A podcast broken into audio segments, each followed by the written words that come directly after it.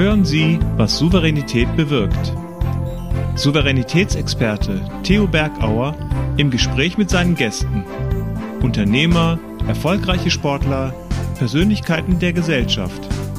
In diesem Podcast gehen Sie zusammen mit Ihnen auf eine Tour, von der Sie souverän wiederkommen werden.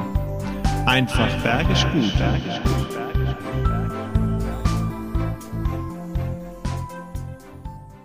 Liebe die Menschen, ich liebe die Berge, ich liebe tolle Gespräche und am besten ist, wenn wir auf Augenhöhe sind. Nicht so wie auf dem Bild, jemand abgehoben ist, vielleicht oben auf der Passhöhe.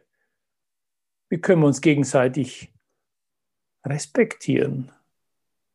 Was heißt es denn mal diese frühere Kommunikationsart? Ich kommuniziere mit dir, weil ich die Position dazu habe, herab vielleicht? Hin zu einer, ich kommuniziere mit dir, weil das die Funktion notwendig macht oder uns beiden hilft. Oder ich kommuniziere mit dir, weil ich dich als Person wertschätze. Bin mir sicher, du wirst viel Input mitnehmen von einem Menschen, den ich sehr schätze. Er ist Dekan, er ist Dozent und er ist Mensch. In einem Umfeld, in dem ich mich auch sehr wohl fühle, im Sport und im Management. Hier ist er, Herzlich willkommen, lieber Professor Dr. Gerhard Nowak. Wesentliche Punkte im Sportmarketing bezogen auf unser heutiges Thema. Ich danke Ihnen und euch für die wertschätzende Aufmerksamkeit. Ich wünsche euch, dass ihr gesund bleibt und sage bis zum nächsten Mal. Tschüss. Ja, das war der Schluss meiner heutigen Online-Vorlesung im Bereich Sportmarketing. Ja, in unserem hochschuleigenen Fernsehstudio. Wir haben also alles, was Licht und Kamera und Tontechnik anbetrifft, um hier als digitale Fernhochschule unseren Studenten eine bestmögliche Präsentation zu vermitteln. Und das machen wir nicht nur im Videobereich, sondern auch hier, wie ihr sehen könnt, im Audiobereich äh, mit unserem Hörfunkstudio. Dort bin ich ja mit dem Podcast unserer Hochschule dem Sportbusiness Kompakt mit Lennart Fahweg jede Woche unterwegs. Ich könnte euch also jede Menge noch mehr erzählen, aber ich habe gar keine Zeit, denn jetzt bin ich ja mit dem lieben Theo Bergauer verabredet in seinem Podcast, um über das Thema Souveränität zu sprechen. Souveränität im Sportmanagement, aber genauso zwischen Studenten und Dozenten. Alles weitere dann später. Ich sag mal Tschüss und bis gleich. Ja, liebe Zuschauer, liebe Zuhörer, heute habe ich eine besondere Freude, Ihnen jemand vorzustellen, euch jemand vorzustellen, dem vieles verbindet, nämlich das Sport und das Management, so wie bei uns äh, bei Bewirkt, wo wir da unterwegs sind. Und ich habe ihn auch kennen und schätzen lernen dürfen in Winterberg am Olympiastützpunkt, als er mit seinen Studierenden dort war, um die Praxis kennenzulernen. Herzlich willkommen, Herr Isser, lieber Gerhard Nowak. Herzlich willkommen. Hallo, lieber Theo. Ich bedanke mich ganz herzlich, dass ich bei dir in dem wertgeschätzten Podcast dabei sein darf. Ja, das ist ja eine Ehre. So jemand, der viel Erfahrung hat, der, der auch mit Menschen zu tun hat, äh, sowohl im Sport als auch im Business und mit Studierenden. Das ist für uns eine große Bereicherung. Die Ist-Hochschule ist ja das, wo du Dozent bist und nicht nur Dozent, sondern Dekan, auch für den Fachbereich Sport und Management. Wie kam es denn dazu? Und vielleicht erzählst du uns ein bisschen was zu der Hochschule, damit wir den Hintergrund von dir verstehen. Ja, die Hochschule ist eine digitale Hochschule. Das heißt, 90, mhm. vielleicht sogar 95 Prozent von dem, was wir an Forschung und Lehre den ganzen Tag über tun, machen wir digital. Also mhm. so wie wir jetzt bei beide uns unterhalten, finden beispielsweise auch unsere Seminare statt. Mhm. Mit anderen Worten, der große Shift, das große, der große Unterschied zu herkömmlichen Universitäten, wo wir beide vor einigen Jahren mal gewesen sind, ist nicht der Student muss zur Hochschule kommen, sondern die Hochschule kommt zum Studenten Studenten der Hörsaal in der Hosentasche und zwar okay. immer und überall, wo er will. Also eine hohe Flexibilität und da passt ja genau die Frage. Im letzten Tag habe ich den Tobias Wannerfeld, das Kameramann bei Sky, ganz nah auch am Sport bei der Formel 1, immer Reportagen zu machen und die Berichte zu bringen und Dokumentationen über die Formel 1. Und der hat mich mir eine Frage mitgegeben, die soll ich dir stellen. Äh, wie schaut es bei euch mit der Digitalisierung aus? Und äh, da hast du ja schon die Antwort gegeben. Was waren denn die besonderen Hürden bei der Digitalisierung? Also ehrlich gesagt waren die Hürden 2012, als die Hochschule gegründet wurde, mhm. höher als jetzt, weil in der Pandemie haben ja die klassischen Hochschulen alle händeringend überlegt, wie mache ich das jetzt, wie mache ich digitalen ja. Unterricht und wir haben es von Anfang an gemacht. Also die Hürde war eher bei der Gründung, wo viele gesagt haben, kann man überhaupt Long Distance Learning, wie das mhm. so schön heißt, kann man das über Internet machen? Äh, macht das Sinn, wenn tausende von Kilometern zwischen Hochschule und Studenten mhm. sind? Das war eigentlich so der Punkt und die, die Erfolgsgeschichte ist deswegen so zu sehen, weil das IST Institut, also eine Weiterbildungseinrichtung, die gibt es schon mhm. seit 30 Jahren. Und die Erfahrung, die man da über diese drei Jahrzehnte gesammelt hat, die hat man jetzt gebündelt, indem man akademische Abschlüsse wie Bachelor und Master mhm. anbietet. Und von daher hat es von Anfang an sofort mhm. funktioniert. Und mittlerweile haben wir 5000 Studierende. Wow, Respekt. Und äh, ich glaube, die wollen auch eine hohe Qualität an der Digitalisierung. Auf was legt dann noch besonderes Augenmerk? Denn heutzutage denkt ja jeder, er kann hohe Qualität äh, durch ein Handy machen, wo er irgendwas irgendwo online stellt als Content. Was hast du da für Erfahrungen und was ist da wichtig, damit auch die Qualität passt? Ja, Qualität ist wirklich das A und O. Und wir haben vom ersten Tag an ein hochschuleigenes Fernsehstudio und mittlerweile auch ein hochschuleigenes Audio-Podcast-Studio. Und mhm. zwar wirklich fernsehtauglich. Damit kann man mhm. also wirklich äh, hohe Qualität garantieren. Das ist ja. wirklich ganz, ganz wichtig, wenn man so etwas machen will. Und das Zweite ist, dass wir einen sogenannten Online-Campus für die Studierenden entwickelt haben, dass mhm. alles, was wir tun, alle Vorlesungen, alle Tutorien, alle Präsenzen, alles, was wir haben, ist immer und ewig in einem Online-Archiv für den Studenten mhm. hinterlegt. Und dafür braucht es natürlich auch entsprechende IT-Lösungen, die es ermöglichen, ja. dass der Student immer und überall auf diese Dateien zugreifen kann. Ja, das teilt wieder auf das Thema Flexibilität. Hörsaal in der Hosentasche habe ich vorhin schon so gut gefunden, diesen Spruch. Der Studierende selber kann entscheiden, wann er welche Vorlesung, welchen Content sich anschaut äh, und muss nicht pflichtgemäß zu einer Präsenzveranstaltung gehen in der Vorlesung. Und uns kommt noch was hinzu, Theo.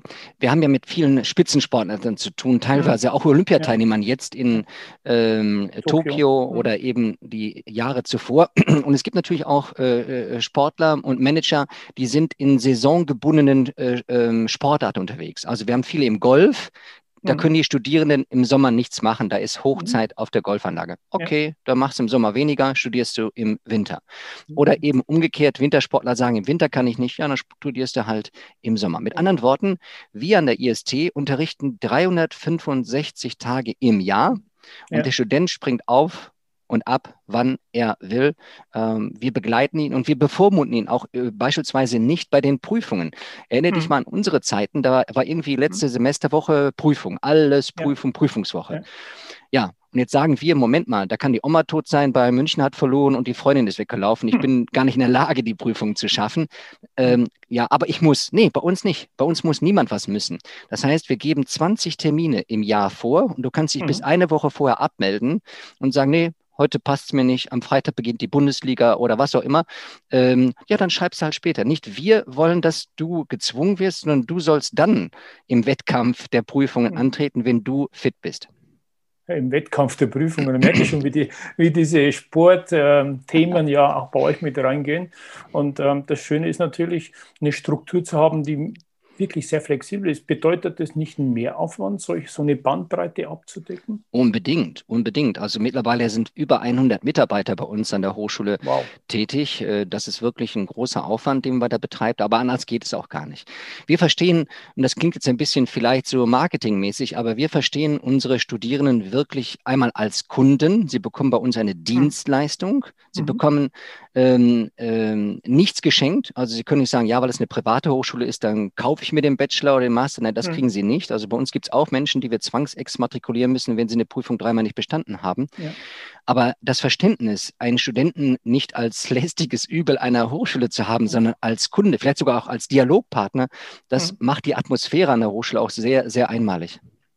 Da kann man mir vorstellen, dass auch deine Erfahrung gerade im Eventbereich und ich denke noch an die Vorlesung, die du den Winterberg gehalten hast, äh, die Begeisterungsfähigkeit, diesen Wow-Effekt bei Events zu gestalten, dass du das mit einbringen konntest, eben in diese Veränderung der, der Lehrinhalte oder der Lehr, äh, Lehrgänge, ja, des Lehrumfeldes um den Studierenden das Wissen beizubringen. Ja, das stimmt, Theo. Ich denke sehr oft an, an diese äh, äh Tage, die wir in Winterberg mhm. zum, gemeinsam in der Kälte verbracht ja. haben. Aber in der Tat bin ich ja nicht schon immer Professor und Dekan der IST Hochschule gewesen, sondern ich bin jetzt 32 äh, Jahre selbstständig mit mhm. eben einer PR- und Sport-Event-Agentur in Köln, die Sportline GmbH. Mhm. Und zu wissen, wie die Praxis funktioniert, ist eben wichtig, um dann auch in der Wissenschaft, in der Theorie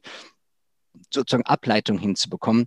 Ähm, uns allen ist ja nun mal der Kantsche Begriff von Theorie und Praxis bekannt. Also Theorie ohne Praxis ist leer und Praxis ohne Theorie ist blind, sodass mhm. wir also beide Dinge zusammenführen müssen.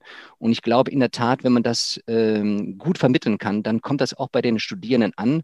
Hinzu kommt ja, lieber Theo, am Ende des Tages wollen wir ja, dass die Studierenden nicht ein Stück Papier in der Hand haben, hier ist mein Bachelor. Nein, wir wollen, dass sie dann auf, und, und, am besten sagen, hier ist schon mein, mein Einstellungsvertrag, mein, mein Arbeitsvertrag für da, da und da. Wir wollen, dass hm. sie in den Arbeitsmarkt kommen. Hm, ja. Und das ist auch interessant, äh, äh, Gerhard. Das ist ja auch so, dass sie mit Sicherheit weitere Multiplikatoren sind. Das ist ja ein großer Marketing. Äh, Fortschritt oder Vorteil, wenn die selber schwärmen und begeistert sind, dass ihnen mehr einfach Flexibilität gegeben wird und dass auch die, die Lehrinhalte ähm, attraktiv sind. Ähm, da lege ich als Dekan wirklich ganz großen Wert darauf. Wir haben erstklassige Dozenten, die die Wissenschaft, die aktuelle mhm. Wissenschaft vermitteln können, aber fast gleichwertig, 50 Prozent vielleicht gleichwertig, haben wir auch eben die Praktika.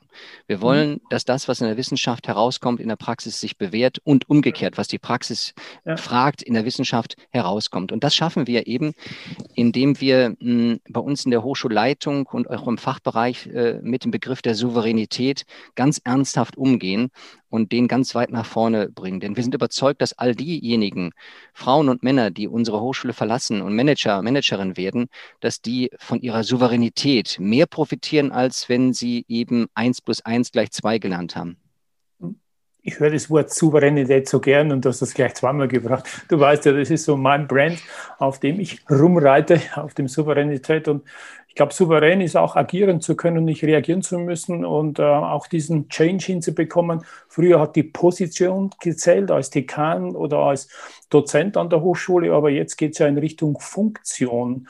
Äh, wie siehst du den Match und warum ist es dazu so weit gekommen? Genau. Und ähm, ich würde die Antwort dahingehend geben, dass die dritte ähm, Vokabel, also Funktion und Position, ist die Person, die Persönlichkeit. Mhm. Ne? Also mhm. wir brauchen natürlich Positionen. Wir brauchen einen Bundeskanzler, eine Bundeskanzlerin, die eben Deutschland regiert. Ja. Das ist so.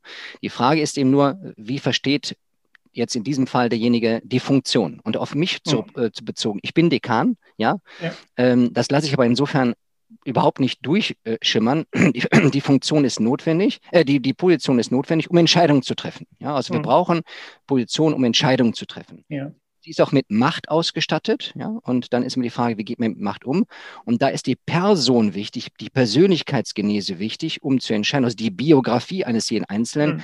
ob er die Funktion insofern dann einsetzt, damit die Position Wirkung bringt. Wir machen Rast mit Theos einfach bergisch gut. Raus Tipps. aus dem Tal, raus aus dem Tal, wenn dir Unrecht geschehen ist, weil Macht ausgenutzt wurde. Wie dir das gelingt, achte auf folgende drei Schritte. Erster Punkt. Mach dich mental stark. Stelle dich auf Augenhöhe deinem Gegenüber, bevor du in das Gespräch hineingehst. Zweiter Punkt ist, gebe Feedback. Deine Wahrnehmung die Wirkung auf dich und der Wunsch, den du an deinen Gegenüber hast, mit dem, wo er so mächtig mit dir umgeht. Und dritter Punkt, sollte das nicht genügen, suche das Konfliktgespräch. Schaffe Klarheit und zeige auf, wo dir Unrecht geschehen ist. Dann wirst du sehen, es wird wieder richtig bergisch gut. Du hast vorhin gesagt, wie geht man mit Macht um? Was sind für, die, für dich No-Gos, äh, Macht auszunutzen? Ja, Macht, Machtmissbrauch ist natürlich, wenn man ungefragt Entscheidungen trifft. Das machen wir jetzt so fertig. Ja? Hm. Ähm, oder über Köpfe hinweg entscheidet. Also mhm. bei uns an der Hochschule ist es beispielsweise so, dass wir äh, unter den Mitarbeiterinnen und Mitarbeitern grundsätzlich uns duzen, egal ob Präsidentin, ob Dekan, ob in der Telefonzentrale, in der Verwaltung, mhm. wir duzen uns alle. Ähm, äh, es gibt auch bei uns keine Titel. Also bei uns ist der Gerhard, der Gerhard und das mhm. war's dann, hm, um ganz bewusst auch diese Atmosphäre äh, zu entwickeln. Ähm, bei uns, bei den E-Mails, die geschrieben werden, ist man in einem sehr höflichen Umgang. Ne? Ja. Also wirklich, könntest du bitte, es würde mich freuen, wenn, ähm, wenn Zeit, deine Zeit es erlaubt, würde ich mir. Das sind alles ganz, ganz wesentliche kleine Mosaiksteine, die machen mhm. aber deutlich, dass eine Atmosphäre der Wertschätzung gegeben ist. Weil ja. jeder Mensch an sich ist schon genug. Jeder Mensch ist sich genug. Ja, ich, ja. Müsste also, ich müsste also gar nichts tun. Als Mensch bin ich schon. Ja. Und ja. jetzt ist die Frage, inwieweit kann ich äh, diese Persönlichkeit durch eine Weltanschauung, durch persönliche Erfahrung, also für mich spielt Sport eine ganz große Lernerfahrung in meinem Leben, ähm, kann ich wertschätzen und insofern auch etwas tun, was eigentlich vielleicht unüblich ist. Ja, ich sitze jetzt hier im Pullover, ja, ich hätte, mich, ich hätte mir auch eine Krawatte anziehen können und einen Anzug ja. rausholen können, um hier äh, so. Aber äh, das, äh, und das ist der Punkt hier, das habe ich nicht nötig. Hm. Ja, Souveränität bedeutet, ich bin davon unabhängig. Ja. Ja, der Pullover oder der Anzug macht mich nicht anders. Er mhm. könnte mich eventuell anders scheinen lassen. Das will ich aber nicht. Ja. Und ein jüngstes Beispiel möchte ich dir gerne nennen hier.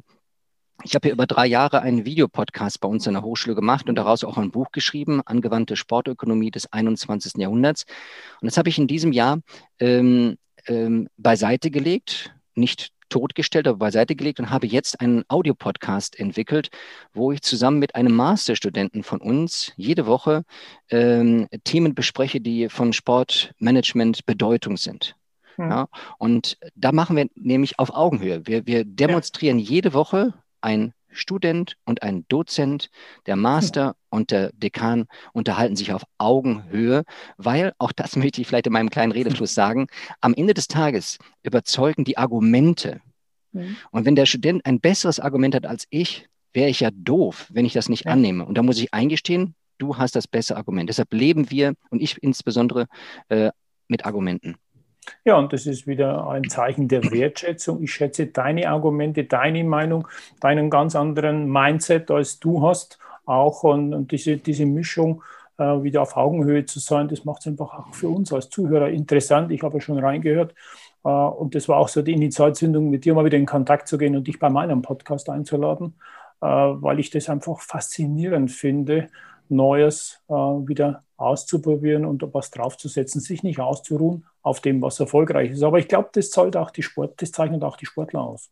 Ja, und da sind wir bei dem Begriff der Souveränität. Ja. Ähm, wir haben ja jetzt bei den Olympischen Spielen, glaube ich, den magischen Moment erlebt, als im Hochsprung der Männer 2,37 Meter Tamberi und Bashim äh, dem Wettkampfrichter gefragt haben, ja okay, wir sind jetzt beide im Stechen, dann können wir beide Gold haben. Und das ist souverän. Warum wollen wir uns jetzt bis auf Messerschneide duellieren, wer jetzt 2,38 Meter, 39 springt? Wir sind doch beide Champions. Und ja. das war so ein Punkt, den man im Sport lernen kann. Das andere Beispiel aus der modernen äh, Fünfkampf will ich gar nicht überstrapazieren, aber es gibt Dinge, da gewinnst du eben nicht. Dann ist das Schicksal. Und da muss man das eben annehmen. Also eine Garantie auf Gold oder Garantie auf ein gutes Pferd hat man eben nicht. Und dann mhm. ist das eben die Frage, nehme ich hm. das als meine, mein Schicksal an? Da habe ich auch eine Lernerfahrung. Oder verliere ich meine Souveränität, weil ich verbissen werde? Und das ist meines Erachtens auch eine Form von Souveränität, ähm, dass man nicht nur unabhängig ist, sondern mhm. dass hm. man auch gelassen ist. Souveränität mhm. hat mit mir in meiner Meinung nach äh, sehr viel auch mit Gelassenheit zu tun. Ja, Gelassenheit, aber trotzdem Disziplin und Ehrgeiz, Dinge anzupacken. Also nicht nur auf dem faulen Hintern sitzen und abwarten, sondern das gehört auch noch mit dazu. Ich habe morgen ja meine zehn Kilometer, ich habe morgen ja meine zehn Kilometer schon gelaufen, um für das Gespräch fit zu sein. Ey, und da geht es ja genauso wie mir. Als du gesagt hast, wann passt habe ich gedacht, lass mal den Frühstück machen, die Hunde versorgen. Äh, und ah. dann bin ich auch ganz anders drauf, wenn ich Frühstück genau. gemacht habe. Ja. Genau. Und das ist auch ein wichtiger Punkt, Theo, dass man sich also insofern disziplinieren und Disziplin klingt so ein bisschen militärisch streng. Ja, ich möchte mich eben nur fokussieren. Ich möchte mit dir ein mhm. gutes Gespräch führen. Ja. Und dazu wäre es blöd, wenn ich gestern Abend äh, Oberkante zu viel gemacht hätte. Und so äh, ist die Frage der Souveränität auch eine Form der Fokussierung. Und in dem mhm. Moment, wo ich mich fokussiere, hm. muss ich auch niemandem was beweisen. Ja. Weil ich kann's. Ja. Und Souveränität Und bedeutet, ich kann das. Ja, und das geht ja noch weiter. Das, wir zwei sind ja gar nicht wichtig. Das sind ja die Zuschauer und die Zuhörer. Denen sind wir verantwortlich, mal Impulse zu geben, nachdenken zu können, mit dem, was wir besprechen, in ihrem Leben oder in ihrer Situation was beizubehalten oder sogar zu verändern. Da gehe ich ja noch einen Schritt weiter und das ist souverän für andere da zu sein. Ja, ja ich, bin ich ganz bei dir. Da sind wir beim Thema Studenten sind Kunden, die für mhm. ihr Leben vorbereitet werden, fürs Berufsleben ja. oder fürs praktische Leben. Und in der Tat wäre da so ein Punkt, sich äh, immer wieder äh, zu fragen, ähm, lebe ich gelassen? Das kann man, mhm. kann man täglich machen, vielleicht morgens oder abends, je nachdem ähm, wie man biomäßig drauf ist. Hm. Das kann man auch einmal die Woche machen. Wir machen Rast mit Theos einfach bergisch guten Tipps. Raus aus dem Tal. Raus aus dem Tal, dir geht alles zu nahe. Du gewinnst keinen Abstand und nicht die notwendige Gelassenheit. Wie dir das gelingt, ich gebe dir mal drei Tipps. Erster Tipp ist, was kann denn schlimmstenfalls passieren? Überleg dir doch mal das Szenario und schreib auf, was schlimmstenfalls passieren kann wenn du eben nicht entscheidest oder nicht handelst, sei dir dessen bewusst. Zweiter Punkt ist, mach eine Selbstreflexion. Achte mal darauf, was sind so Momente, welche Glaubenssätze und was steckt denn an Ursachen darin, dass du so reagierst, wie du reagierst. Hektisch, schnell und eben nicht gelassen. Dritter Punkt ist, mach jetzt die Selbsterkenntnis daraus. Was leitest du ab? Wie reagierst du zukünftig anders, wenn genau solche Momente eintreten, damit du agieren kannst und nicht reagieren musst? Ich wünsche dir Gelassenheit, dann wirst du sehen, dann wird alles wieder bergisch gut. Ja, äh, so diese Selbstreflexion ist me meines Erachtens eine sehr gute Einübung, um eben diese Souveränität zu routinieren. Ne? Das ist also eine Routine zu entwickeln, äh, im Umgang auch souverän zu sein. Wir beide sind ja nun mal Großväter, äh, eine Souveränität den Enkeln gegenüber, also eine Enkeltauglichkeit an den Tag zu legen, ähm, finde ich ganz wichtig. Ja. Also das in sich selber ruhen zu können, das sage ich immer, äh, so souverän zu sein, in dir selber ruhen, dass du mit dem ganzen Augenmerk bei deinem Kunden bist, bei deinen Studierenden, bei deinen Enkelkindern. Also das ist für mich so der Punkt, äh, diese Gelassenheit in dir selber zu haben. Damit äh, hast du auch die Energie und die Beobachtungsgabe und bist voller bei dem anderen und kannst damit einen großen Mehrwert liefern. Ich bin ja. überzeugt, man kann nur eine Sache gleichzeitig machen. Das stimmt. Frauen sagt man ab und zu zwei, aber das ist nachgewiesen. Glaube ich, stimmt auch nicht.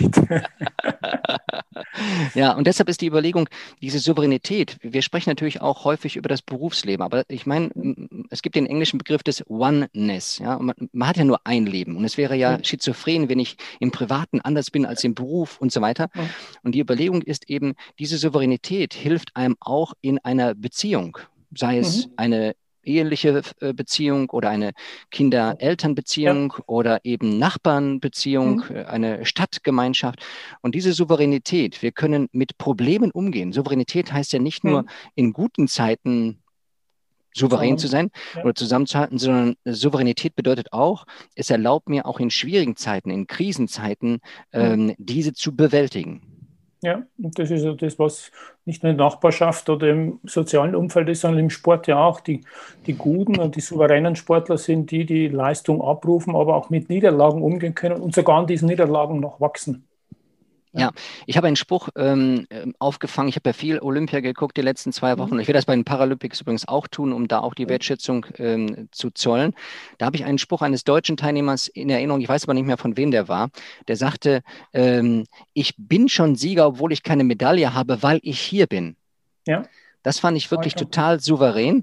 Ähm, wir haben zwar das schlechteste Ergebnis, äh, wenn man die Medaillenspiegel als Gradmesser hinzunimmt, seit der Wiedervereinigung. Mhm. Und da kann man auch überlegen, dass Souveränität auch eine gewisse Schattenseite hat. Denn wenn wir uns es zu gut gehen lassen und einfach nur so konsummäßig, ja, ja, haben wir halt Platz neun ja, hm. Moment mal, äh, da waren acht hm. anders, andere besser. Wenn mhm. wir hm. also bereit sind, unsere Souveränität zu opfern nach dem Motto, Mittelmaß ist auch gut, ja. zweitbester sein ist auch gut, dann mhm. verlieren wir in der Bildung, in der Erziehung und eben auch im Sport. Ja, also dieser Leistungsanspruch. Ähm, ja, weil Muss du gerade sagst, Paralympics. Äh, Matthias Berg war schon zweimal bei mir im Talk. Er ist jetzt unterwegs nach Tokio. Ja. Er selber war ja sowohl im Wintersport als im Sommersport siebenmal in der Nationalmannschaft ein grandioser Mensch ähm, und der jetzt immer noch Kommentator ist und seine Erfahrung einbringt. Und der sagt, vieles fängt eben bei Selbstführung an, ja, ja. diese Disziplin.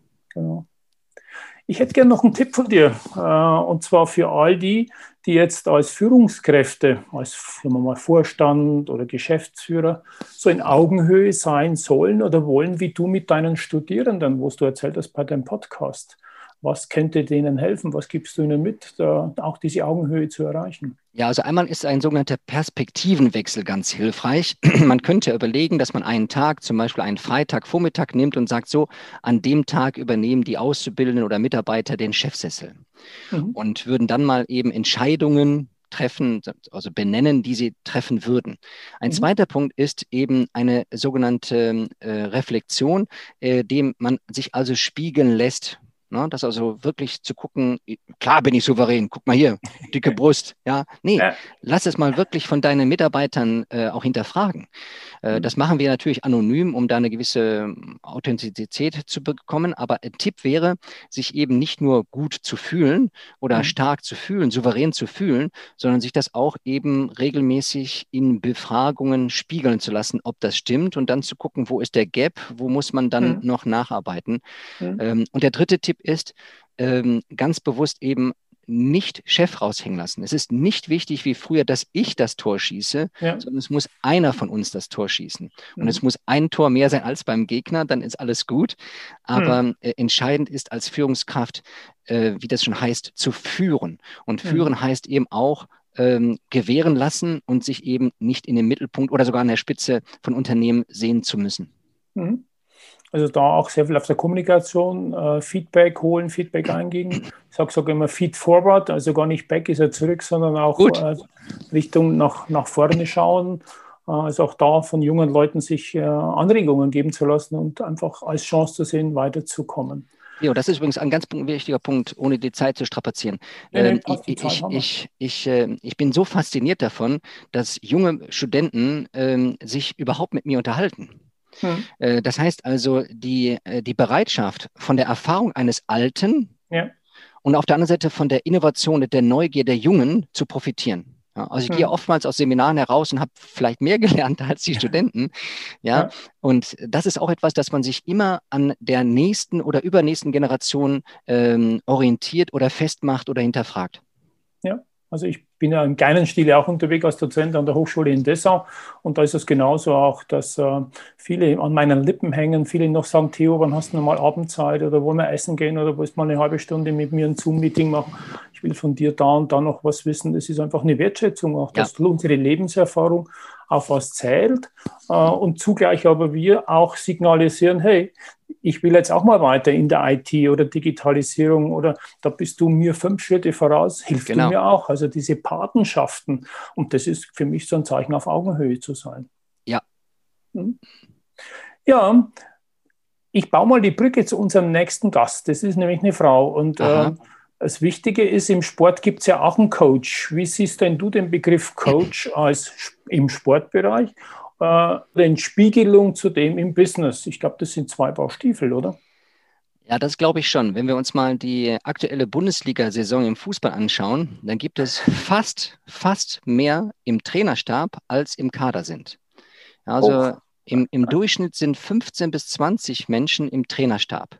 Taktiktrainer, wow. Hm. psychologischer Trainer, Mentaltrainer, mhm. äh, äh, Scouting, Spielanalyse und so weiter. Das heißt also, da sind viel mehr Menschen im Sport an den Sportlern dran. Ich glaube, in der Wirtschaft ist das nicht der Fall. Da hast du nee. vielleicht einen Coach, eine, der, ja. eben, der viel mehr machen, der viel mehr können muss. Der muss eben mhm. dann Psychologe und Soziologe alles in einer Person sein.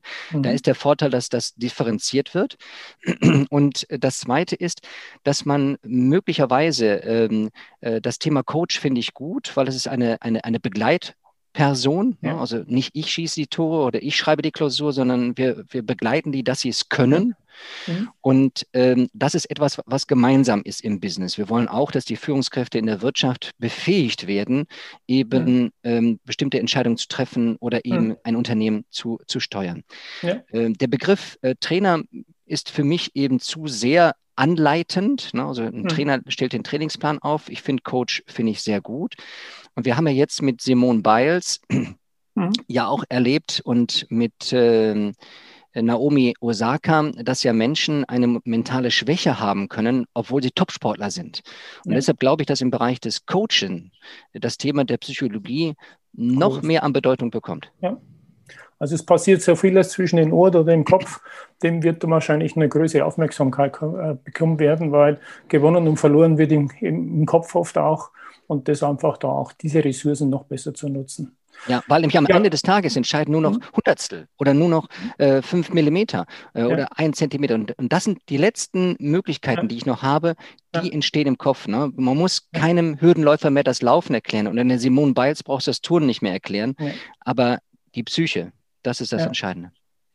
Ja, und das vorhin war so ein Wort gemeinsam und da ist es, wo jemand im nächsten Gast bei mir, ein Vorstand ähm, aus der Deutschen Coaching Genossenschaft, wo diese Genossenschaft eben diese Gemeinsamkeit als neues Geschäftsmodell hat, ist ja altbekannt eine Genossenschaft, gibt es ja schon, Volks- und Raiffeisenbanken, EDK, äh, das heißt ja miteinander partizipieren an dem gesamtlichen Erfolg. Und äh, unsere Vorstandskollegin, weil ich bin auch damit in dieser Coaching-Genossenschaft, der darfst du zwei, äh, zwei, Fragen stellen. Und das ist die Anja Hampel. Welche zwei Fragen darf ich denn in deinem Namen beim nächsten Talk der Anja stellen? Ja, erstmal schöne Grüße an Frau Hampel, wenn sie dann in deinem Talk ist. Erlaub mir eine kurze Vorbemerkung. Wir haben ja. nämlich bei den Olympischen Spielen ein viertes Adjektiv gelernt. Es gibt ja höher, schneller, weiter.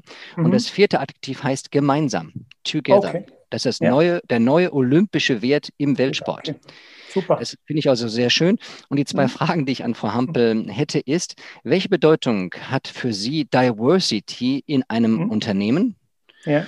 Und eine zweite Frage ähm, wäre, wie viel Weiblichkeit, wie viel Femininität bräuchte ein Unternehmen, um zukunftsfähig zu sein? Wow, zwei spannende Fragen, die vielleicht bei manchen schlummern. Hier kriegen wir Antworten. Ich empfehle dir, dass du den Talk anschaust. Er wird am 1. September dann ausgestrahlt. Und äh, ich sage schon mal herzlichen Dank, dass du dir die Zeit genommen hast. Aber jetzt lassen wir uns massieren, weil wir haben uns heute früher schon gequält. Hab einen schönen Nachmittag und bis bald mal. Und ich werde mein Mobil mal irgendwann einmal laden, wieder äh, bepacken. Und wenn wir wieder dürfen, komme ich hoch und dann besuche ich euch auf der Hochschule. Ganz lieben Dank fürs Gespräch, lieber Theo. Hab einen schönen Hab Tag. du. Besten Dank. Ciao, ciao, Gerhard. Ciao. Bitte. Das war der Podcast Was Souveränität bewirkt. Wie hat Ihnen die Tour mit unseren Gästen gefallen? Nun wünschen wir Ihnen viel Freude beim Umsetzen. Es ist bergisch gut, wenn Sie den Podcast weiterempfehlen, teilen und auch gerne liken. Vielen Dank fürs Zuhören und bis zur nächsten Folge Was Souveränität bewirkt.